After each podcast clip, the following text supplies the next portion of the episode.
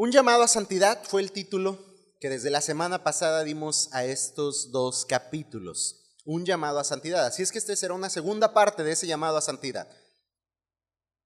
La semana pasada nos ocupamos de hablar acerca de las implicaciones que tiene la confesión de pecado en la vida del creyente. Hablamos específicamente de confesión de pecados. Y ahora llegamos a este capítulo 10, pero antes de abordar completamente el capítulo 10, quiero retomar un par de pasajes en el capítulo 9.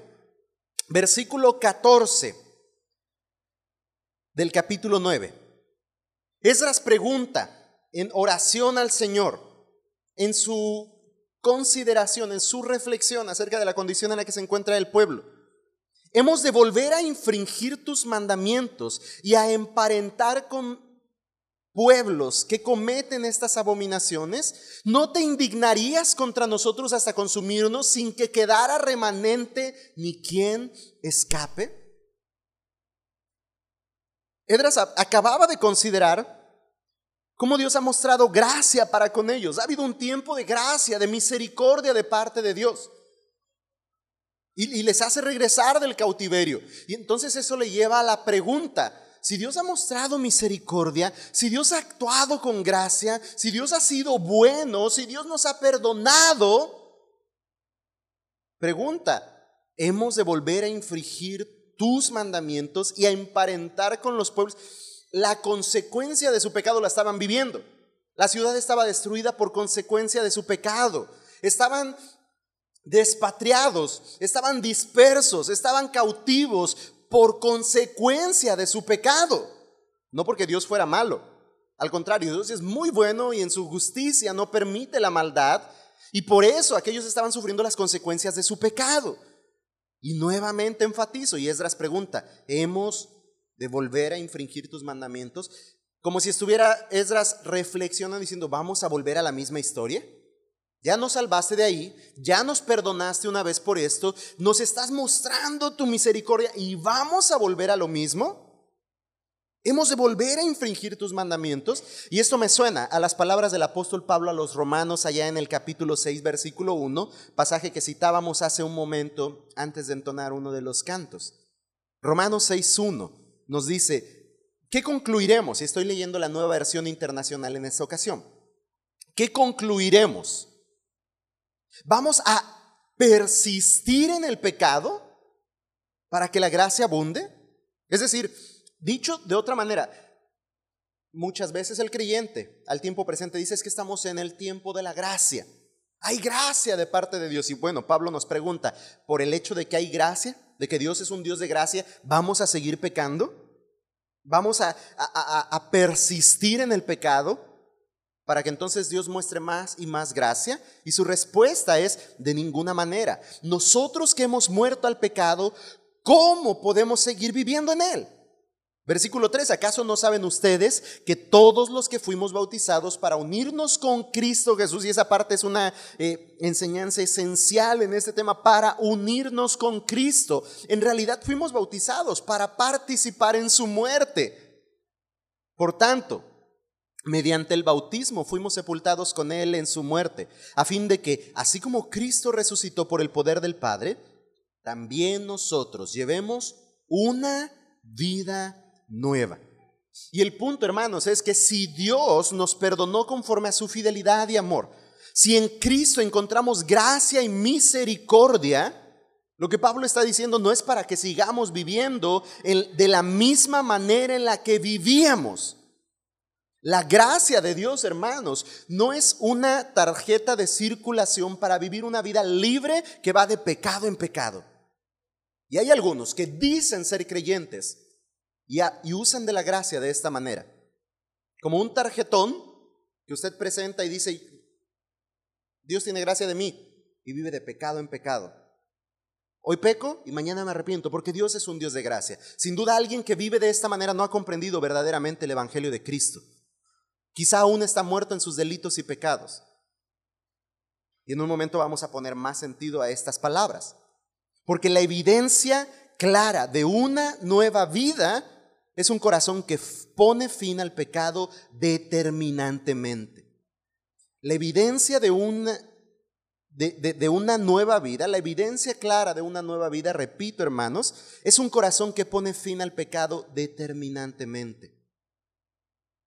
Llegamos entonces al capítulo 10 de Esdras y en el versículo 1 leemos,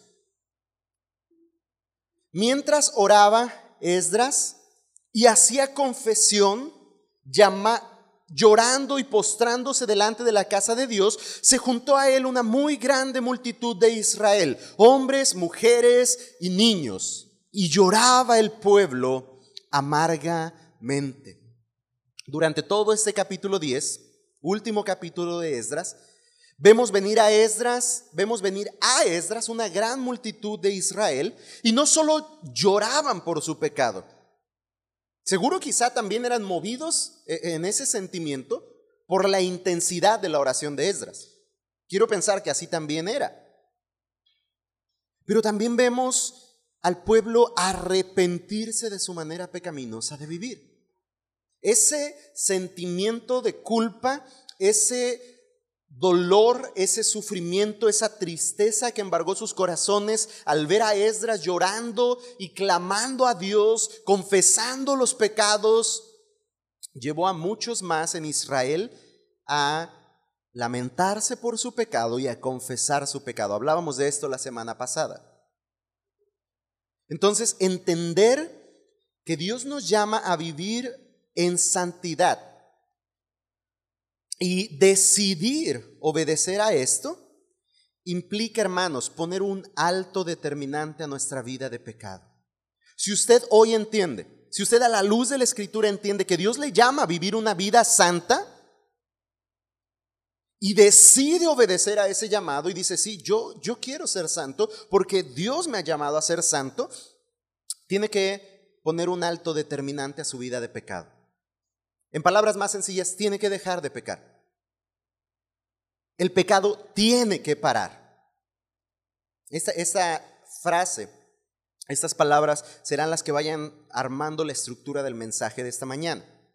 Es la, parte medular, el pecado tiene que parar. Si hablamos la semana pasada de arrepentimiento, de confesión, eh, y, esta es una primer parte de, responder al llamado de santidad, confesando nuestros pecados. Y, esencialmente dijimos, primero tenemos que entender qué es el pecado y llamar al pecado por su nombre y dándonos cuenta de nuestro pecado, confesar nuestro pecado al Señor para responder al llamado de santidad. Bueno, hoy veremos que para responder al llamado de santidad, a un llamado de santidad, el pecado tiene que parar. El pecado tiene que tener un fin. Y con fin de ayudarnos a poner alto a nuestro pecado, hoy vamos a considerar cuatro principios prácticos que aprenderemos de este capítulo 10 de Esdras, para que podamos entonces levantarnos y edificar una vida santa para Dios. Recuerda, ese es el tema de Esdras y Nehemías en este estudio. Levántate y edifica. Para que podamos levantarnos y edificar una vida santa para Dios, Vamos a apoyarnos con estos cuatro principios que podemos aprender a la luz de Esdras capítulo 10. Y el primer principio es, repito, el pecado tiene que parar. Así que el primer principio es, determina dejar de pecar. ¿Quieres vivir una vida santa? ¿Quieres obedecer al llamado a santidad que Dios te hace? Comienza por tomar la determinación de dejar de pecar. Vuelvo a leer versículo 1 y esta vez avanzo hasta el versículo 3. Mientras oraba Esdras y hacía confesión, llorando y postrándose delante de la casa de Dios, se juntó a él una muy grande multitud de Israel, hombres, mujeres y niños, y lloraba el pueblo amargamente. Entonces respondió Secanías, hijo de Jehiel, de los hijos de Elam, y dijo a Esdras, nosotros hemos pecado. Ponga atención. Nosotros hemos pecado contra nuestro Dios, pues tomamos mujeres extranjeras de los pueblos de la tierra, mas a pesar de esto, aún hay esperanza para Israel. Versículo 3. Ahora pues, hagamos pacto con nuestro Dios, que despediremos a todas las mujeres y los nacidos de ellas, según el consejo de mi Señor y de los que temen el mandamiento de nuestro Dios, y hágase conforme a la ley. Mientras en el capítulo 9 la oración de Esdras nos mostró algunos elementos de la confesión de pecado, Ahora vemos al pueblo uniéndose a Esdras, expresando amargo dolor por la condición en la que se encuentran a causa de su pecado. Ya no es solo Esdras orando y diciéndole a Dios, Dios, aquí estoy, enos aquí con nuestros pecados, Aquí estamos nosotros, somos pecadores y lo que hemos hecho es esto, recuerda, es puntualizar nuestro pecado, no evadir nuestra responsabilidad y llamar al pecado por su nombre. Fue algo de lo que aprendimos la semana pasada. Bueno, ahora ya no es solo Esdras orando hacia el Señor, ahora se le suma a él un pueblo doliente, sufriente, entristecido por su condición y Secanías toma el valor y encabeza, representa al pueblo y dice, sí hemos pecado y confiesa también su pecado. Y puntualiza lo que han hecho. Hemos tomado mujeres extranjeras para formar vínculos, relaciones, casarnos. Básicamente lo que la Biblia llama esto es, nos hemos unido en yugo desigual. Nos hemos formado lazos relacionales estrechamente con las naciones extranjeras. El amargo llanto del pueblo expresa un corazón contrito. Eso es lo que conocemos acerca de esta palabra, contrito. La palabra contrito describe la disposición o actitud de la persona arrepentida.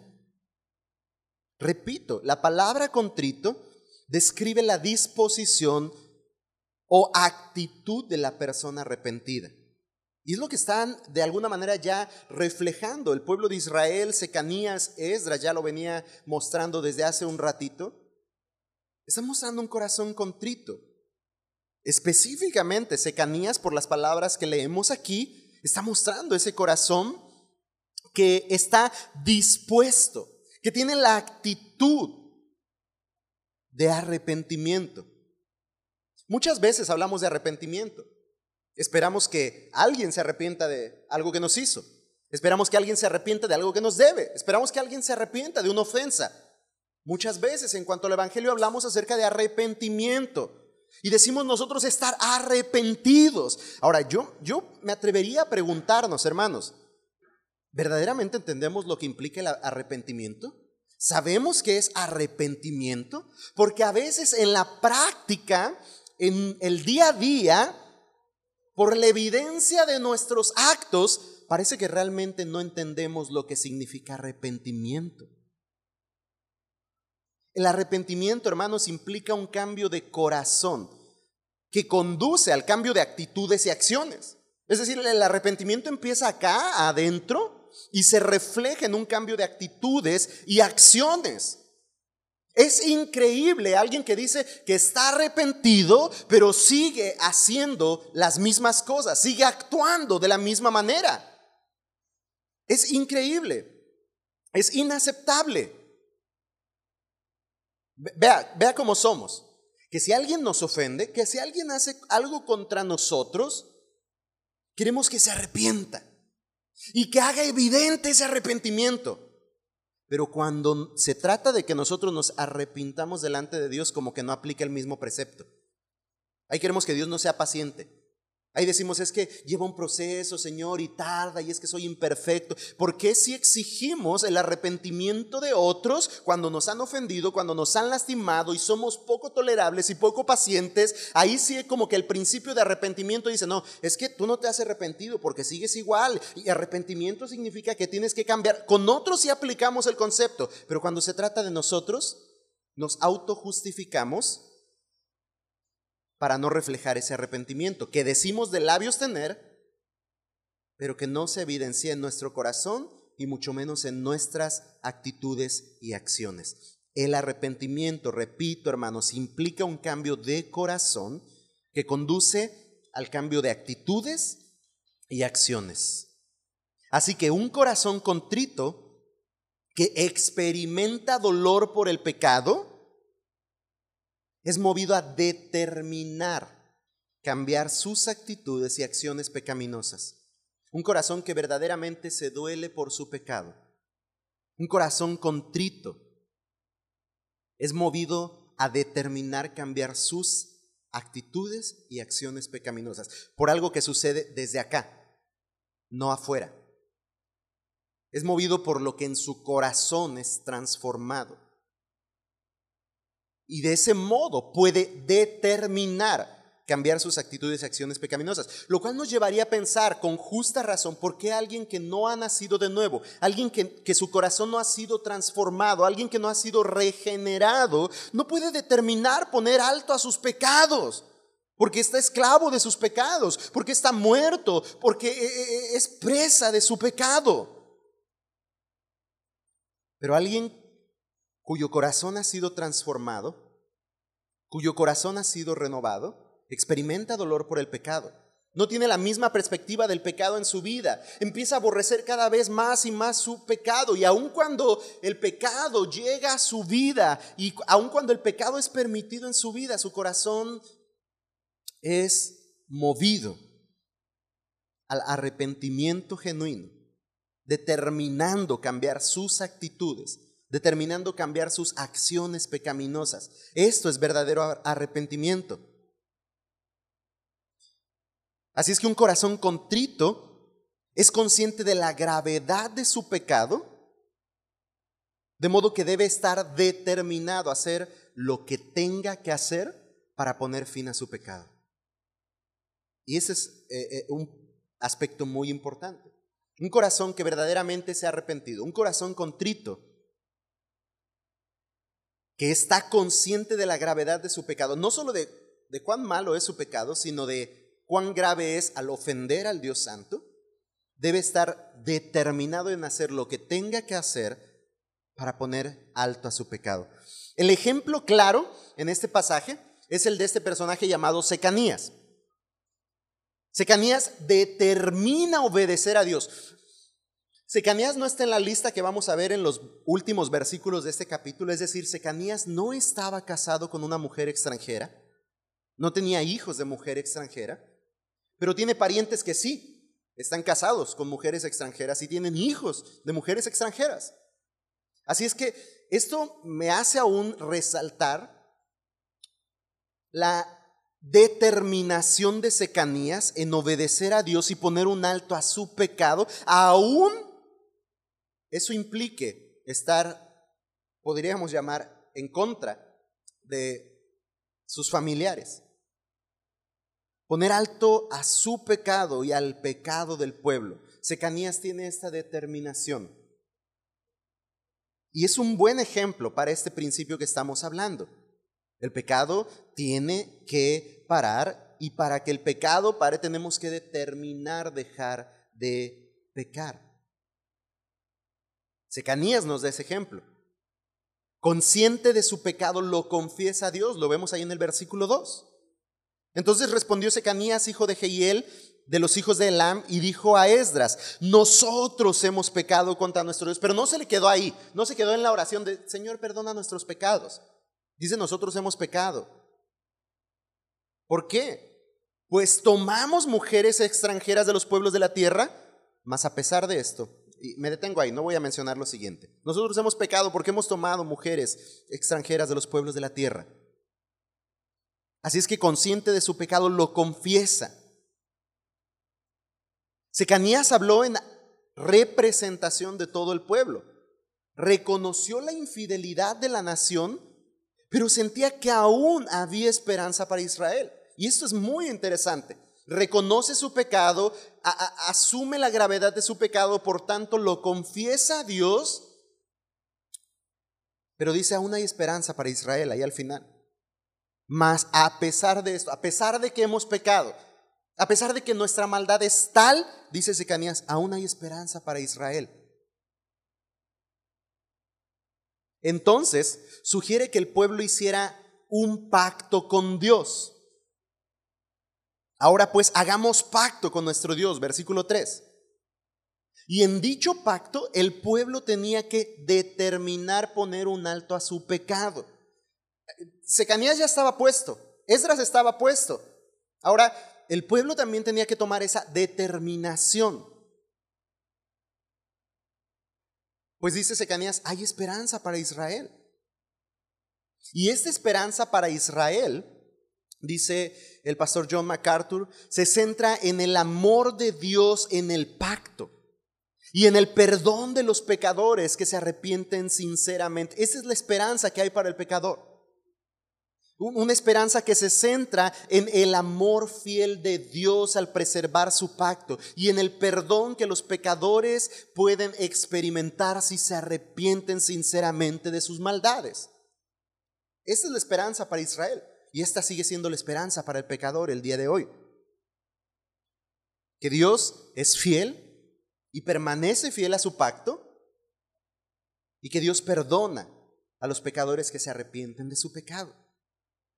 Así que el camino a poner fin a nuestro pecado comienza con un corazón contrito, que genuinamente arrepentido de sus pecados determina poner un alto a sus acciones, a sus actitudes de pecado y poner su esperanza en el perdón que Dios brinda al pecador. Vamos completando la idea. No solo es experimentar un remordimiento por ahí de corazón y una cierta eh, sensación de culpa que incomode nuestro ser y nos haga venir al siguiente domingo tempranito a la iglesia porque, ay, ayer me porté que, híjole. No, no, no solo se trata de eso. El corazón contrito es movido, humillado a confesión y, confesión puntual, específica de nuestras maldades pero también el corazón contrito es movido a mirar la esperanza que en el Dios de paz y amor se encuentra para el pecador. Las muchas misericordias y la gracia del Señor son nuestra esperanza a pesar de nuestros muchos pecados. Por lo tanto, aquel que en su corazón es movido al arrepentimiento y determina poner un alto a su pecado, tiene que también sembrar su esperanza en el perdón que Dios brinda al pecador. Tú y yo, si queremos edificar, hermanos, una vida de santidad, debemos empezar por determinar dejar de pecar. Determinantemente debemos buscar dejar de pecar. Arrepentidos de nuestros pecados, hermanos, venir a Dios con la esperanza de que en Él y solo en Él encontramos perdón de pecados. Este es el primer principio. Si queremos responder a un llamado de santidad, nuestro corazón contrito, humillado y arrepentido por nuestros pecados, debe determinar poner fin a una vida de pecado. ¿Por qué menciono esto como primero? Porque muchas veces precisamente ese es el primer gran obstáculo para vivir en santidad. Tras un no puedo, ocultamos un no quiero. Es que no puedo dejar de pecar. No puede o no quiere. Porque si usted proclama nueva vida en Cristo, hemos leído allá en Romanos, que no está imposibilitado. Puede y debe dejar de pecar. No es la misma condición para el pecador que no ha nacido de nuevo, para el pecador que ha sido regenerado por la gracia y misericordia de Cristo. Aquel que sigue atado a sus pecados verdaderamente no puede dejar de pecar porque es esclavo del pecado. Pero aquel que ha recibido nueva vida en Cristo, lo que veíamos ahí en Romanos es que se identifica con la muerte de Cristo al pecado y vive ahora una, para, un, para Cristo en una nueva vida libre de la esclavitud. Es por eso que cuando vamos a las aguas del bautismo, debemos entender claramente esto. ¿Cuántos, cuántos hombres y mujeres han ido a las aguas del bautismo sin entender el Evangelio verdaderamente? Y por eso después estamos diciendo, mira cómo anda y a dónde se fue, pero hasta era bautizado. El, el pasaje de Romanos que acabamos de leer eh, si bien es esencial para entender la práctica del bautismo en agua, mas no es un pasaje que habla del bautismo en agua. Es interesante, aunque tiene todos los elementos, habla de lo que sucede antes del bautismo en agua, en el corazón de un hombre que transformado y regenerado por la gracia y misericordia del Señor, recibe una nueva vida. Y eso implica que es librado de su pecado, no solo de la condenación, sino de la esclavitud, que ahora ya no está atado e imposibilitado a abandonar ese pecado, ahora está capacitado para vivir una nueva vida sin pecado. Así es que si usted ha nacido de nuevo, no es un imposible determinar hoy dejar de pecar. Determinar hoy abandonar esas actitudes y acciones de pecado que no honran a Dios, porque el pecado tiene que parar, hermanos. Segundo principio, el pecado tiene que parar, así que establece un plan de acción. Quizá este es mi punto más largo. Y aquí quiero de verdad irme un poquito veloz porque es mi, aspecto más largo, pero también es el, punto más práctico en, en este mensaje. Si tiene cómo hacer notas, haga notas, por favor. Es gratis. Yo sé que algún día le van a servir estos principios, espero que así sea. Quizá hoy le esté necesitando estos principios. Entonces, el pecado tiene que parar. Así es que establece un plan de acción. En el versículo 4, Secanías muestra su determinación para poner un alto al pecado y alienta a Esdras a poner manos a la obra en esta tan importante tarea. Dice, levántate, le dice a Esdras, levántate, porque esta es tu obligación y nosotros estaremos contigo. Esfuérzate y pon manos a la obra. Para poner un alto a nuestro pecado, hermanos, necesitamos emprender acciones específicas. ¿Está bien? ¿Ya lloró? ¿Ya le dolió? ¿Está bien? ¿Ya oró? ¿Ya confesó? Comience a tomar acciones específicas. Comience a, hacer algo. Y el primer paso en el plan de acción que sugiere Secanías era la separación de las esposas e hijos de aquellos que se unieron a estas mujeres, faltando así a los mandatos divinos. Versículo 5, entonces se levantó Esdras y juramentó a los príncipes de los sacerdotes. Ya Secanías había propuesto, ¿qué es lo que tenemos que hacer? Separarnos de, de ese vínculo, romper ese vínculo. Ahora, no es una porción que está normando como correcto el divorcio no quiero meterme en ese tema. Eh, si quiere, el viernes por la mañana en casa de los eh, Becerril Gallardo vamos a estar cerrando nuestro estudio de matrimonios con los hermanos de Flor de Abril, hablando precisamente de divorcio y nuevo casamiento. Una lección buenísima. Ahí vamos a hablar más ampliamente de esto, pero aquí no está normando Esdras y Secanías el punto de que el divorcio es correcto, permitido y bueno. El, divorcio sigue siendo aborrecido por Dios porque no está en su plan original. Así es que no, no, están favoreciendo, no están eh, optando por el divorcio, por la separación, porque esto sea lo correcto. El, el punto, el mal, el pecado está previo a, a, a esto. Es decir, empezaron a pecar desde el momento mismo en que se unieron. Y, el principio enseñado es que ellos tenían que preservarse, guardarse y obedecer los mandatos de Dios. Y en este caso implicaba, y ahorita voy a usar este elemento de hecho, implicaba una decisión drástica, severa, para poner fin a su pecado. Este era un primer paso del plan de acción. Y Secanías dice, pues hay que separar eh, a las esposas e hijos de aquellos que se unieron a estas mujeres. No hay específicamente algo en este pasaje de Esdras que diga qué acción tomaron y cómo cuidaron, porque estoy seguro que cuidaron. Eh, podemos ver en, en, algunos otros pasajes de la escritura cuando alguien del pueblo de Israel se separa de una mujer que no pertenece al pueblo de Dios, podemos ver que Dios provee, Dios guarda y Dios bendice a esa mujer. Eh, eh, en su gracia, Él, él provee para las necesidades de esta que queda sola ahora. Entonces, Esdras no nos dice aquí qué hicieron con estas mujeres. Estoy seguro que regresaron a su nación, regresaron a sus familias, regresaron a su pueblo y, no quedaron completamente desamparadas. Pero bueno, eso es meramente algo que estoy eh, suponiendo, no está en el pasaje. Pero regresando al principio, establece un plan de acción. El primer paso que, que Secanías propone es hay que separar a estas parejas. Un comentarista, Matthew Henry, dice que lo que se hizo mal debe deshacerse de nuevo en la mayor medida posible.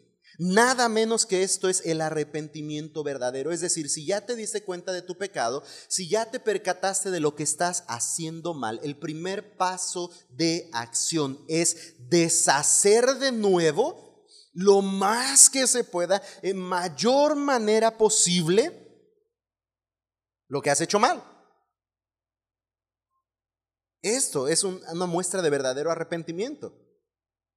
Por eso decía, es inaceptable alguien que dice estar arrepentido y que sigue haciendo lo mismo.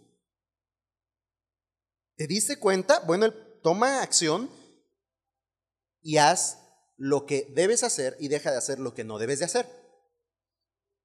Si te das cuenta que, estás mintiendo y mentir es pecado, el primer plan de acción es deja de hacer esto o aquello. Pero voy a puntualizar en algo.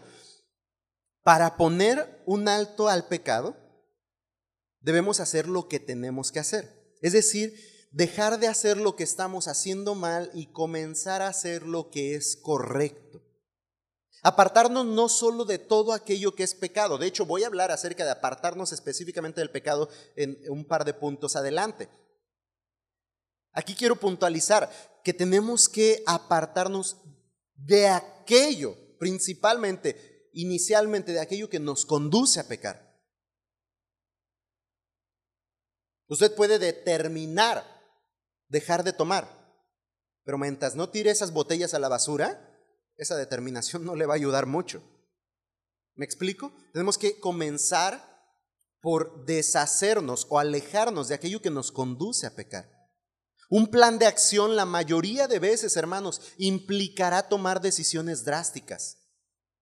Tan drásticas como las de las que propone Secanías. No nos suena nada amable lo que dice Secanías que se separen de esas mujeres. Básicamente está diciendo que se divorcien, que se separen de sus hijos. Nos sonarán aún más drásticas las acciones que veremos enseguida en, en la porción. La mayoría de veces, hermanos, el plan de acción llevará consigo o implicará tomar decisiones drásticas. Hermano, por el bien de su santidad, si usted quiere honrar a Dios, a veces esas decisiones drásticas implicarán quizá dejar un empleo muy remunerado. Quizá implicarán tirar algún aparato a la basura, deshacer algo, romper algo, alejarse de una relación que está siendo dañina, que está perjudicando su caminar con Cristo. Siempre tengo grabada la escena de una película, muy bonita película, a prueba de fuego se llama, donde un hombre está luchando con, un pecado sexual. Y no es que iba y se acostaba con otras mujeres, su pecado sexual estaba en su computador. Y batallaba y luchaba y luchaba. Bueno, algunas veces como que no luchaba tanto, pero eh, un día en su determinación por dejar de pecar y en su plan de acción, Saca el computador al, patio de su casa y lo destruye a batazos. Y cualquiera podría decir, está loco, pues están caras. Valen mucho. Yo diría, pero vale más su vida, la cual fue comprada con precio de sangre. Así es que si es necesario en, esa determinación y en ese plan de acción tomar decisiones drásticas, no duden en hacerlo. No duden en hacerlo. Alguien dijo, porque si usted no mata su pecado, su pecado lo va a matar a usted. Sí, entonces establezca un plan de acción. Haga lo que tenga que hacer, aún sean decisiones drásticas y severas. Bien, puntualizo, enlisto algunos consejos entonces que podemos aprender de ese plan. ¿Tiene listo un lápiz? Pudiera, usted anotar o ahí en una nota de su celular, qué sé yo. Primer consejo para ese plan de acción. Quizá pueda servirle ese plan de acción. Pon tierra de por medio.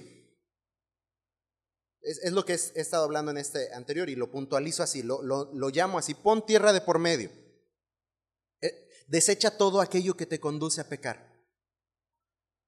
Esos camaradas, esos amigos, ya te diste cuenta que no producen ningún bien y cada vez que te juntas con ellos vuelves a las mismas acciones, pon tierra de por medio. El televisor en el cuarto la computadora en, ese lugar eh, tan reservado está haciendo un problema, sácalo de ahí, ponlo en un lugar público.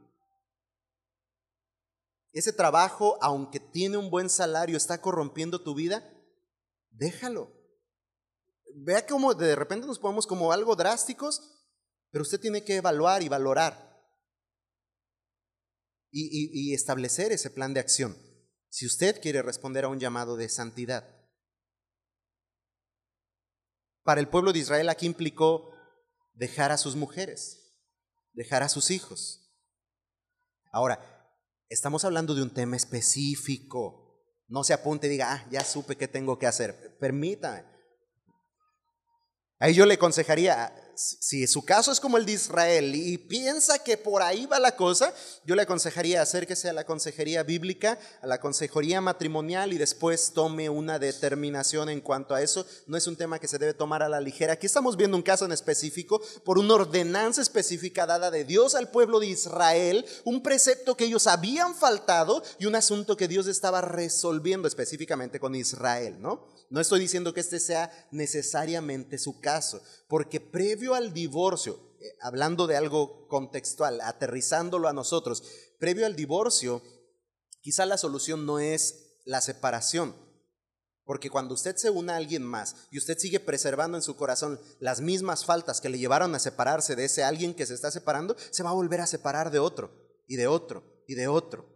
Porque hay algo que primeramente tiene que tratar antes de seguir formalizando y desuniendo relaciones. Pero ese es otro tema. Luego hablamos de eso. Si usted me invita a un cafecito y algo más, hablamos ampliamente de eso. Bien, estamos entonces en el plan de acción. Primero, pon tierra de por medio. Desecha todo aquello que te conduce a pecar. Segundo consejo, no camines solo. No camines solo. En ese plan de acción yo le aconsejo, hermano, no camines solo. Rodece de personas que le ayuden a caminar en santidad. Secanías le dice a Esdras, nosotros estaremos contigo. Esfuérzate. Pon manos a la obra. Y el versículo 5 dice, entonces se levantó Esdras y juramentó a los príncipes de los sacerdotes y de los levitas y a todo Israel que harían conforme a esto y ellos juraron.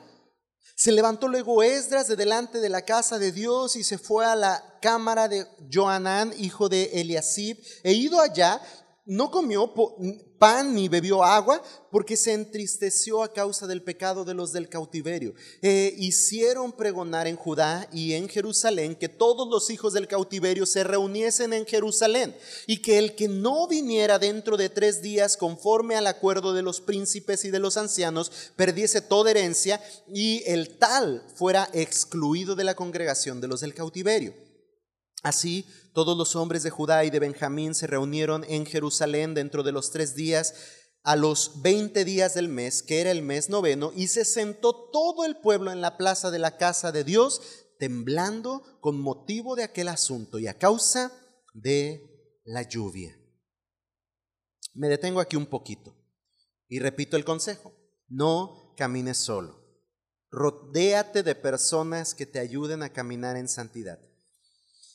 El, punto es, hermanos, que necesitamos, todo creyente, necesitamos ser pastoreados, necesitamos una iglesia, necesitamos someternos unos a otros, necesitamos una comunidad de fe en la cual no solamente crecer y servir, sino protegernos, cuidarnos.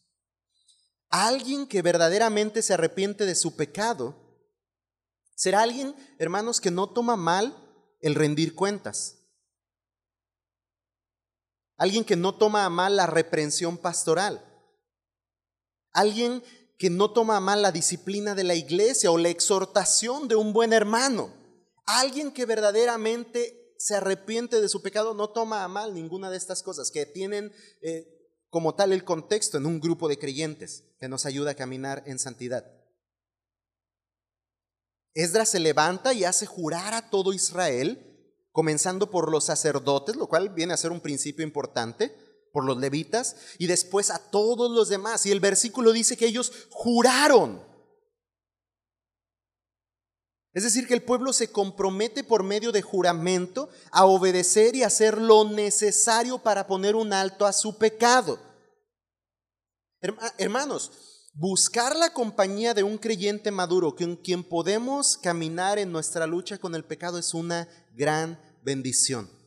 Es que yo le aconsejo buscar la compañía de creyentes maduros con quienes caminar y batallar contra el pecado y luchar contra el pecado.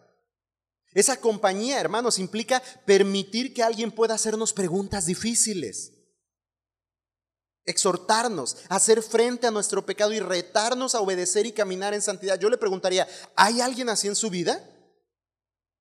¿Hay alguien así en su vida que le diga, oye, ¿cómo andas? Alguien que le diga, la semana pasada me pediste que orara por esto, ¿cómo vas? Alguien que le diga, la semana pasada me dijiste que estabas luchando con esto, ¿qué has hecho? ¿Cómo vas?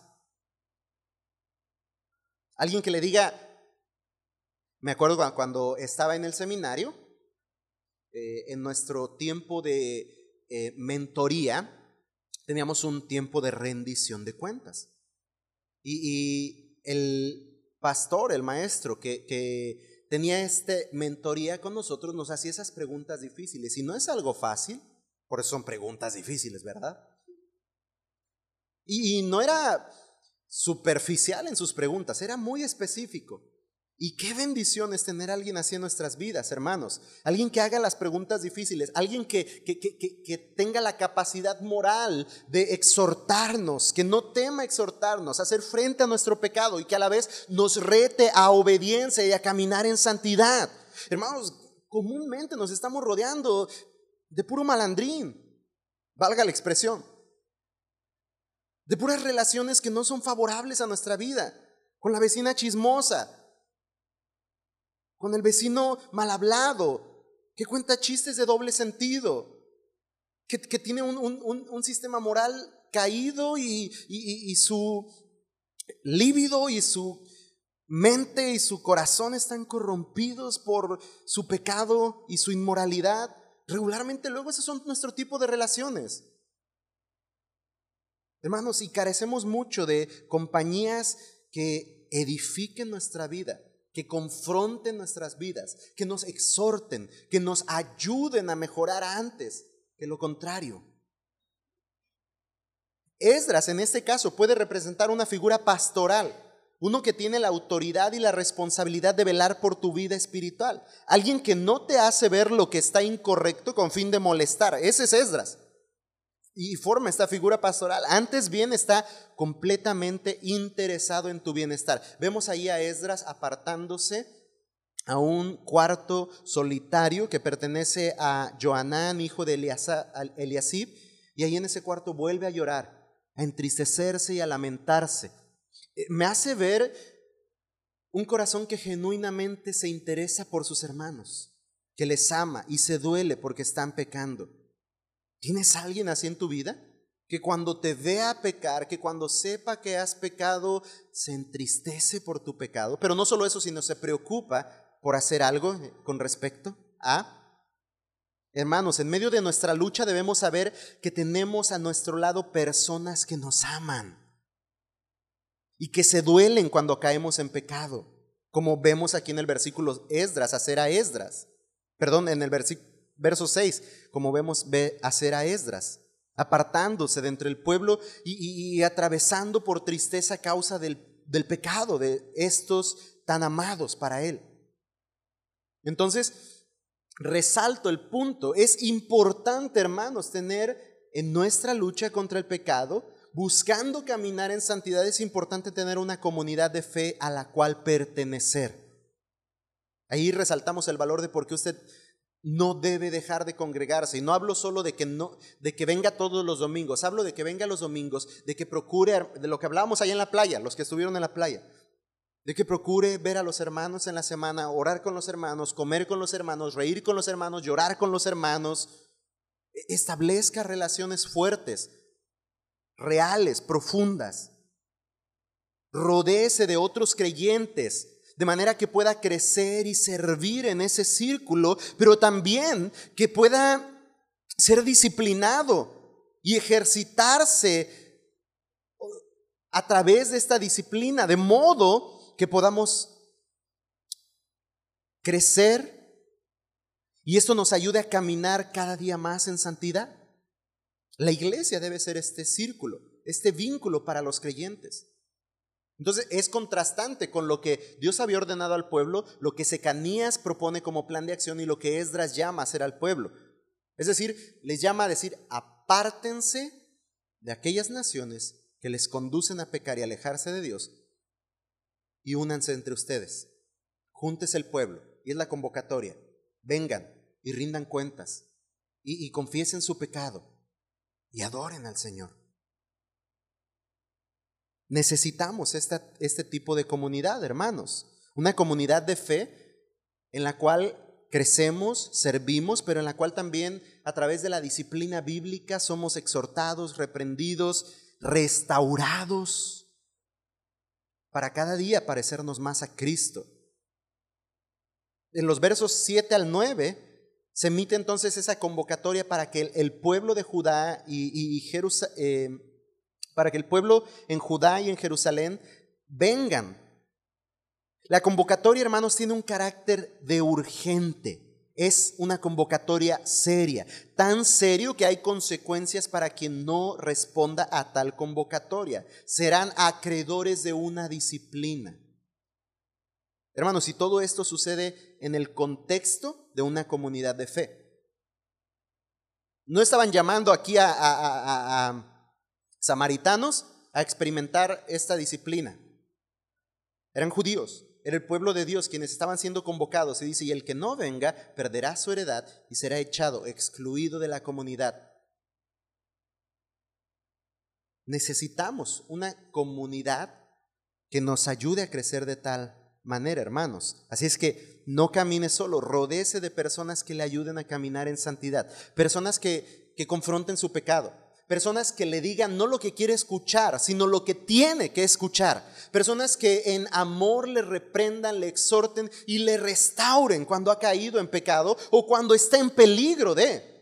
Personas que en genuino amor se interesen por su vida, en hacerle bien y no mal. Que le ayuden a ser más como Cristo y no lo contrario. Vuelvo a preguntar, ¿tiene alguien así en su vida? Voy al tercer consejo. El tercer consejo es, arrepiéntete y glorifica a Dios al apartarte de tu pecado.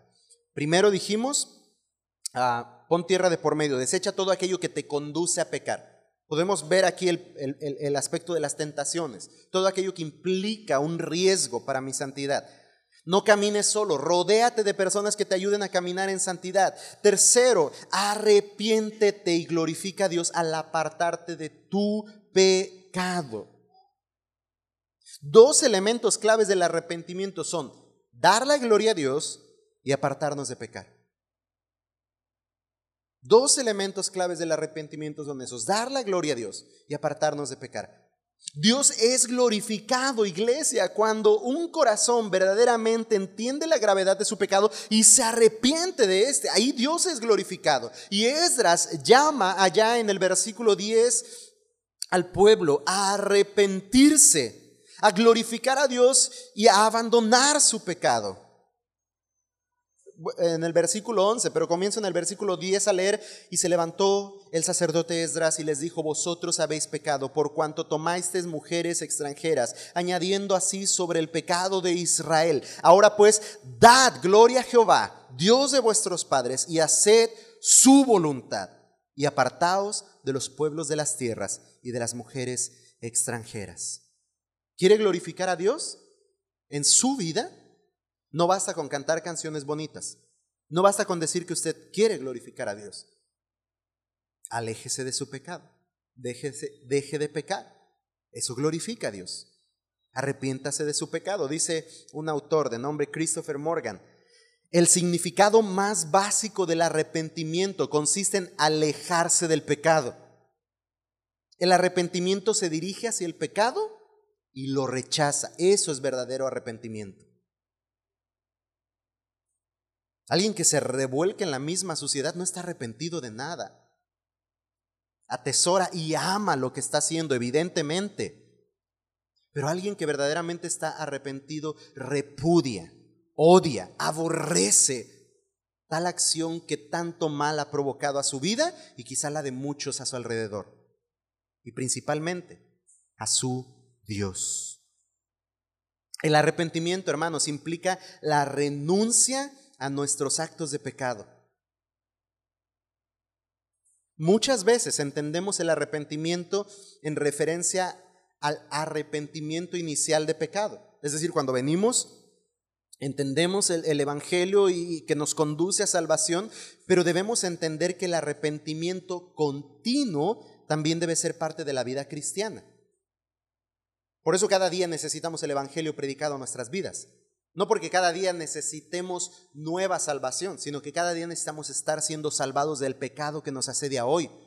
Usted debe recordar hoy que Cristo murió por sus pecados para que hoy usted se arrepienta de los pecados del día de hoy y mañana igual y pasado igual. No basta con nuestra oración inicial, Señor, yo creo en ti para salvación, me arrepiento de mis pecados, perdóname, dame nueva vida y de ahí en adelante nunca más presentamos nuestra oración delante del Señor en arrepentimiento, con corazones contritos y humillados. No, la vida cristiana implica que el arrepentimiento forma parte de nuestra vida continuamente. Es decir, debemos continuamente apartarnos de los pecados por amor a Cristo con un deseo ferviente de dar la gloria a Dios. Dice otro autor, Sam Storms, el verdadero arrepentimiento implica una convicción sincera del pecado, una contrición sobre la ofensa a Dios, un alejamiento del estilo de vida pecaminoso y un giro hacia una forma de vida que honre a Dios. Eso es verdadero arrepentimiento. Él mismo dice, cuando alguien en verdad se arrepiente, hay una consecuencia de que el pecado cometido cualquiera que sea su naturaleza, fue en última instancia solo contra Dios. Esa es la verdad que solo el creyente entiende. Que nuestro pecado, cualquiera que sea, eh, es un pecado contra Dios, es una ofensa contra Dios. Y por eso, si queremos glorificar a Dios, tenemos que arrepentirnos y abandonar ese pecado. Bien, este es el tercer principio. El tercer consejo, el cuarto y último consejo es, permite que alguien evalúe tu proceso. Quizá pudiera yo este dejarlo dentro de acompañarte con personas que te ayuden a crecer, pero quiero especificar aún mucho más este punto y por eso lo dejo como un cuarto consejo. Estoy hablando de que ya hemos ido como en una progresión hablando de estos consejos. Ya te comenzaste a alejar de todo aquello que te conduce a pecar ya te acompañaste de alguien que te ayuda a caminar en santidad, ya tienes amigos, una familia de fe, una comunidad con la cual caminar en santidad, ya te arrepentiste y te alejaste de ese pecado. Bueno, como última instancia, quizá como un consejo más, yo te digo, hermano, permite que alguien evalúe tu proceso. Y quizá esto sea lo que mucho más nos cueste. En este caso, en el pasaje de Esdras, vemos que el pueblo responde favorablemente. ¿Están dispuestos a la obediencia según la exhortación de Esdras?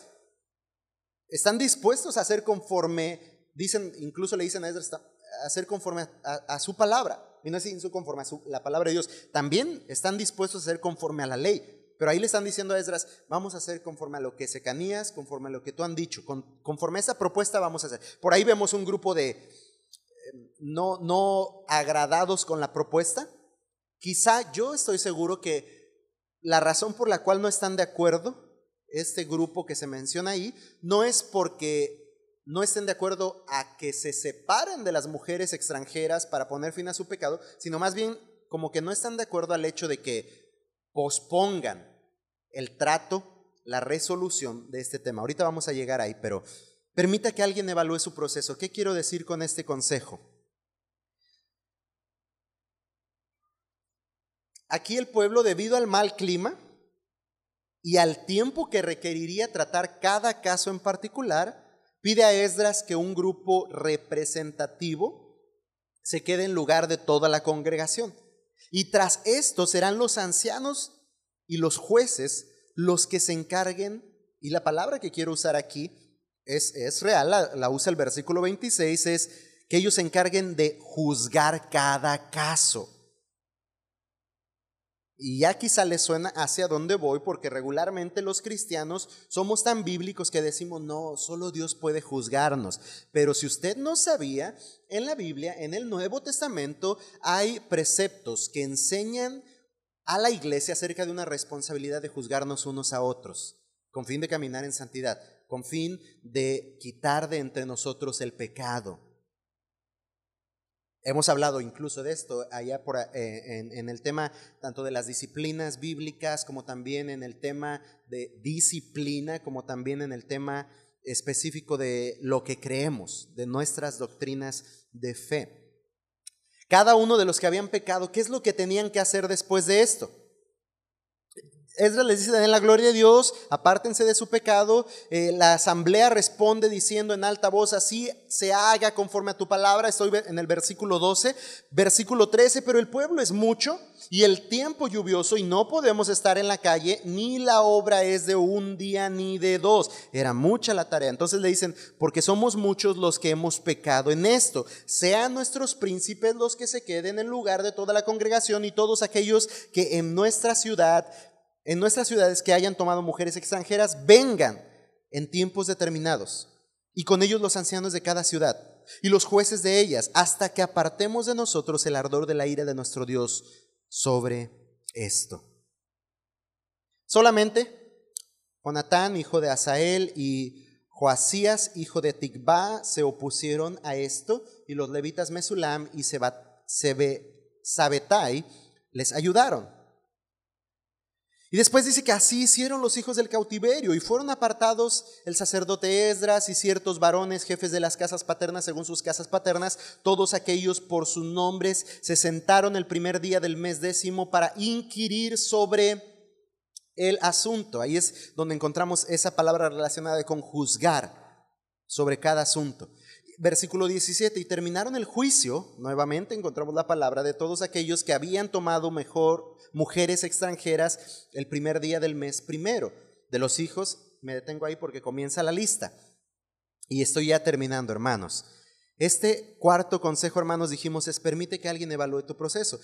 ¿Qué es lo que el pueblo tenía que hacer? Cada uno de los que habían pecado tenían que ir a los ancianos y someterse a un proceso, a un juicio, donde los ancianos o líderes de su comunidad observarían cada caso en particular, determinarían la condición del matrimonio y juzgarían cada caso para, para tratarse con sumo cuidado. Juan Sánchez, un pastor, dice que el arrepentimiento verdadero es acompañado usualmente por transparencia. Esto implica, si bien que confesamos antes de ser descubiertos, esto es un sinónimo de verdadero arrepentimiento, que confesamos antes de ser descubiertos, o de que nos alcancen las consecuencias circunstanciales de nuestro pecado, o si somos descubiertos, confesamos inmediatamente o muy poco después y nos abrimos por completo en lugar de que nos tengan que arrancar la verdad. Esto es arrepentimiento verdadero, caracterizado por transparencia. Aquí no había un comisionado que iba a estar yendo puerta a puerta. ¡Ey! Si pecaste hay que ir con los ancianos. Cada uno tenía que ir y confesar su pecado y someterse a este proceso, a este cuidado, a este juicio, para que se hiciera cuidadosamente conforme a la ley y conforme a lo determinado por sus líderes. Y por eso el consejo, hermanos, a la luz de esto es, permite que alguien evalúe tu proceso de restauración tras haber pecado. Esto puede ocurrir ya sea por medio de a través de un amigo maduro en la fe, y quiero enfatizar en esto, tiene que ser alguien maduro en la fe, un anciano quizá de la iglesia, el pastor, y ese proceso puede darse por medio del discipulado bíblico, la consejería, incluso también a través de una relación de rendición de cuentas. el fin de esto es que permitamos acompañarnos por alguien con quien nos comprometemos a ser transparentes, hermanos, en una relación cercana donde dos partes o más se involucran mutuamente para mostrarse las faltas, los pecados a las que son ciegos y crecer juntos en la madurez cristiana y la relación individual con Cristo. Esto lo dice una hermana de nombre Carla de Fernández. Necesitamos este tipo de relaciones. Si hemos pecado, yo le aconsejo, después de haberse apartado de aquello que le conducirá a más pecado, yo le aconsejo, después de rodearse de una comunidad de fe en la cual pueda crecer en santidad, después de arrepentirse y buscar dar la gloria a Dios por su corazón arrepentido, busque a alguien que le acompañe, con quien sea transparente en cuanto a su pecado y en cuanto a su proceso referente a esto. ¿Qué es lo que veo aquí? Cualquiera de estos que había pecado, podría haber uno que no fuera los ancianos y dijera, yo no voy. ¿Quién les va a decir que me case con una extranjera? Obviamente, el, dejar la tarea en los ancianos de las comunidades, en los líderes de las comunidades, en los jefes de las casas paternas, implicaba que conocían a cada uno de ahí, ¿no? Pero digamos que no los conocían tan bien. Cualquiera podría justificarse y decir, yo no voy a ir. ¿Quién se va a dar cuenta? Y a veces actuamos así. y nos colocamos en tanto riesgo y por eso el consejo es, busca ser transparente con alguien. Quizá no solo la, ocasión en la que caíste, trabaja en una relación así para que de continuo estés teniendo conversaciones transparentes con alguien. Eso implica alguien que pueda saber, decimos los mexicanos, de qué pie andas cojeando. Que puedas decirle, ¿sabe qué hermano Marcos? Otra vez volví a robar. Ayer tomé tal cosa, no me pertenece, Como que sonó difícil eso, ¿verdad? Pero esa relación, como dice esta hermana Carla, es una relación cercana donde dos partes o más se involucran mutuamente para mostrarse las faltas o los pecados a las que quizás somos ciegos. Y esa relación nos ayuda a crecer juntos en madurez cristiana y, a relación, y, en nuestra relación individual con Cristo. Eso es un, proceso de una relación de rendición de cuentas donde ese amigo tan amado, ese hermano tan amado, le va a preguntar, ¿ya dejaste de mentir hoy? No, sí. Ah, bueno, ¿cómo me demuestras que dejaste de mentir? ¿Ya hablaste de esta situación con tu esposa? ¿Le dijiste acerca de la mentira que le hiciste? ¿Se imagina que tengo un amigo así? No, pues eso nos va a ir restringiendo cada vez a tomar acciones, pensamientos o palabras que nos lleven a pecar. Así es que este consejo yo lo considero quizá uno de los más importantes de manera práctica. Tener a alguien que evalúe nuestro proceso. Alguien que si nosotros nos comprometemos de palabra a dejar de hacer algo, se cerciore de que lo estamos haciendo. Porque pues es fácil decir, yo Dios te prometo hacer esto. Bueno, yo le reto y le animo a que busque a alguien que evalúe su compromiso para con Dios. Mira hermano, yo oré al Señor, confesé este pecado y determiné tomar estas acciones para no volver a pecar. Ayúdame, acompáñame, ora por mí y, y, si te es posible, cada determinado día de la semana vamos a vernos y vamos a platicar de esto, por favor. Te necesito. Ese alguien, quizás alguien a quien usted le va a llamar a cierta hora del día y le va a decir, estoy urgentemente necesitado de ti porque estoy a punto de pecar. Estoy tentado, estoy siendo tentado, ayúdame, ora por mí, o si tienes oportunidad, ven a mí. Un día estaba en una situación tal en, en Morelia, todavía era soltero, entonces todavía estaba menos eh, desprotegido pues, y estaba en una situación tal que me vi en la necesidad de llamar a dos amigos en Uruapan, y llamé dos para que de a montón se asegurara más el asunto. Les llamé a Uruapan. Algo me hizo saber, teniendo esos amigos, que iban a estar ahí. Y de verdad les llamé y, les dije, por favor, necesitan venir a Morelia, necesitan venir y ayudarme. Hermanos, ese mismo día llegaron y estuvieron ahí conmigo. Uno de ellos hasta el siguiente día, otro ese día se marchó, pero estuvieron ahí conmigo. ¿Tiene alguien así? Qué bendición sería tener a alguien así, con quien pueda ser transparente y con quien pueda decirle, necesito tu ayuda, porque estoy a punto de pecar. Sálvame, rescátame, acompáñame, ora por mí. Obviamente, previo a eso tiene que ser trabajar en una relación de transparencia, ¿no? No va a llegar usted y le va a decir, ¿tienes algo que contarme? No, también usted prende, suelte prenda, compartan, tenga confidencialidad, ¿no? No, no vayas a resultar que esa transparencia se comunique a la esposa y la esposa a los hijos y entonces va a romper con ese vínculo. Podría seguir ampliando este tema, pero después hablamos con puntualidad acerca de este tema. Quiero cerrar en reflexión, en exhortación y en aplicación con la última sección del pasaje. Si ves, son varios versículos, pero no vamos a observar cada uno de estos versículos porque es una lista de nombres, ¿no?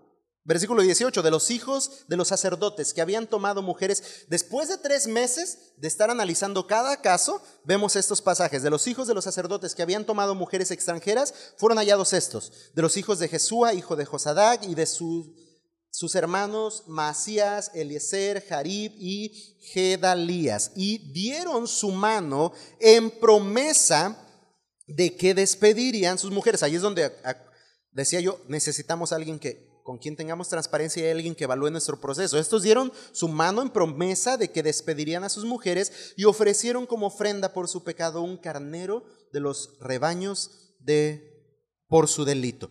No voy a leer todos los demás nombres. Tiene usted oportunidad, léalos por favor en casa, pero léalos.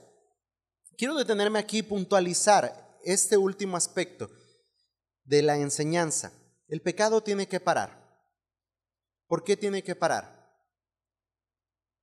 Porque la culpa por su pecado ya fue pagada.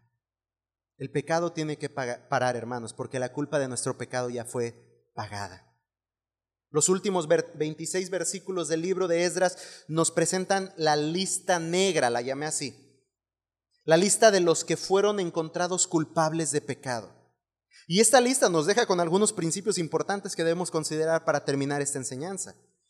La lista es larga, y entre los mencionados hay hijos de sacerdotes, hijos de levitas.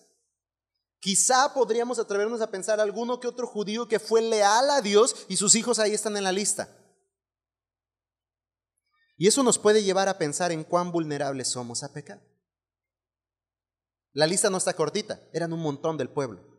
Hay quienes dicen que quizá esta lista creo que son 113 varones mencionados. Hay quienes dicen que si se llevaron tres meses analizando cada caso, quizá eran más de 113 y esto solamente era una lista de representantes también.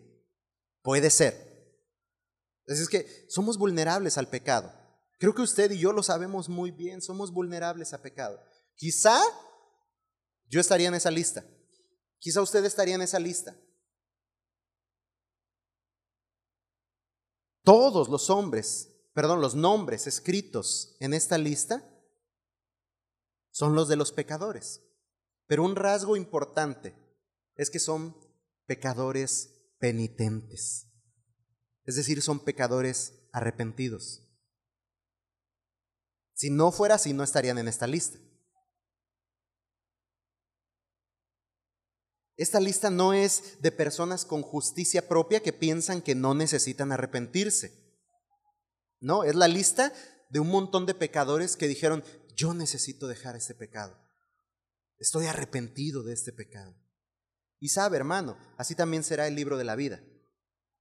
Estará lleno de puros pecadores, pero pecadores arrepentidos. ¿Quién no estará ahí? Otro pecador, pero que no se arrepiente. Un pecador impenitente es el que no estará en la lista. Y así como Secanías, estos que se encuentran en la lista también confiaron en que había esperanza en Dios para el pecador arrepentido. ¿Se acuerda que Secanías dijo, hay esperanza para Israel? Bueno, estos confiaron en esa esperanza y arrepentidos de su pecado vinieron a Dios. y buscaron hacer la voluntad de Dios. El elemento más importante que encontramos en esta lista, hermanos, quizás se encuentra en el verso 19. Esos hombres pecadores se arrepintieron de su pecado y pusieron fin a su pecado, más tuvieron que ofrecer sacrificio por su delito. No basta con arrepentirse, no basta con dejar de pecar. Tenían que pagar por su pecado. Y según la ley, el sacrificio era requerido. ¿A dónde voy con esto? La gloriosa esperanza del Evangelio sobre la que puede descansar el pecador arrepentido es que, a diferencia de estos hombres de esta lista, en Cristo Jesús el pago por nuestra culpa ya ha sido cubierto, ya ha sido completado. Él con su sangre preciosa ha pagado por nuestros delitos. Y por eso la Biblia nos llama a poner fin a nuestro pecado y vivir en santidad como hijos obedientes, por lo que Él ya hizo, no por lo que nosotros somos capaces de hacer. Porque de hecho, después podemos seguir leyendo la historia de Israel y lo vamos a ver en Nehemías, y vuelven a las mismas, lo cual implica que tienen que volver a arrepentirse y volver a presentar sacrificio. Usted y yo como pecadores también tenemos que volver a arrepentirnos cada vez que pecamos, pero nuestra esperanza es que ya fue ofrecido un solo y suficiente sacrificio por nuestra culpa. Y ese, y ese, y ese sacrificio es completo y satisfactorio. Nuestros nombres han sido borrados de la lista negra.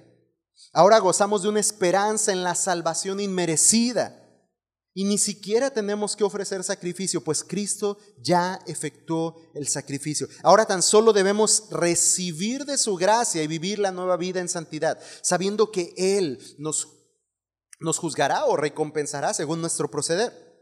Así que hermanos, iglesia, vivamos con un reverente temor a Dios al considerar el alto costo que Él pagó por nuestra salvación.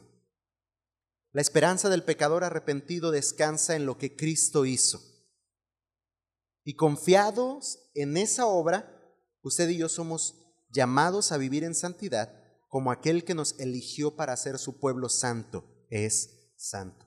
Termino citando solamente la primera carta de Pedro capítulo 1, versículo 13. Voy a leer la nueva traducción viviente hasta el versículo 19. Y al escuchar estas palabras, yo le invito a considerar su condición, su proceder, y considerar la obra de Cristo por nosotros pecadores, y responder en obediencia a lo que Dios hoy le haya llamado a hacer. Así que piensen con claridad y ejerciten el control propio. Pongan su esperanza en la salvación inmerecida que recibirán cuando Jesucristo sea revelado perdón, al mundo. Por lo tanto, vivan como hijos obedientes de Dios. No vuelvan atrás a su vieja manera de vivir con el fin de satisfacer sus propios deseos. Antes lo hacían por ignorancia, pero ahora sean santos en todo lo que hagan, tal como Dios, quien los eligió, es santo. Pues las escrituras dicen sean santos, porque yo soy santo. Y recuerden que el Padre Celestial a quien ustedes oran no tiene favoritos. Él los juzgará o los recompensará según lo que hagan. Así que tienen que vivir con un reverente temor de Él mientras sean extranjeros en la tierra. Pues ustedes saben que Dios pagó un rescate para salvarlos de la vida vacía que heredaron de sus antepasados. Y el rescate que Él pagó no consistió en simplemente en oro o plata, sino que fue la preciosa sangre de Cristo, el Cordero de Dios, que no tiene pecado ni mancha. Considere esto. Piense con claridad y ejerza el control propio. Y determine hoy poner alto a su pecado. Y determine hoy efectuar un plan de acción para alejarse de su pecado. Y determine hoy glorificar a Dios, dejando su vida de pecado y viviendo la vida santa, nueva, que Él le ha dado, que Él ha comprado por precio de sangre, por la sangre de Cristo Jesús el Cordero inmolado que quita el pecado del mundo.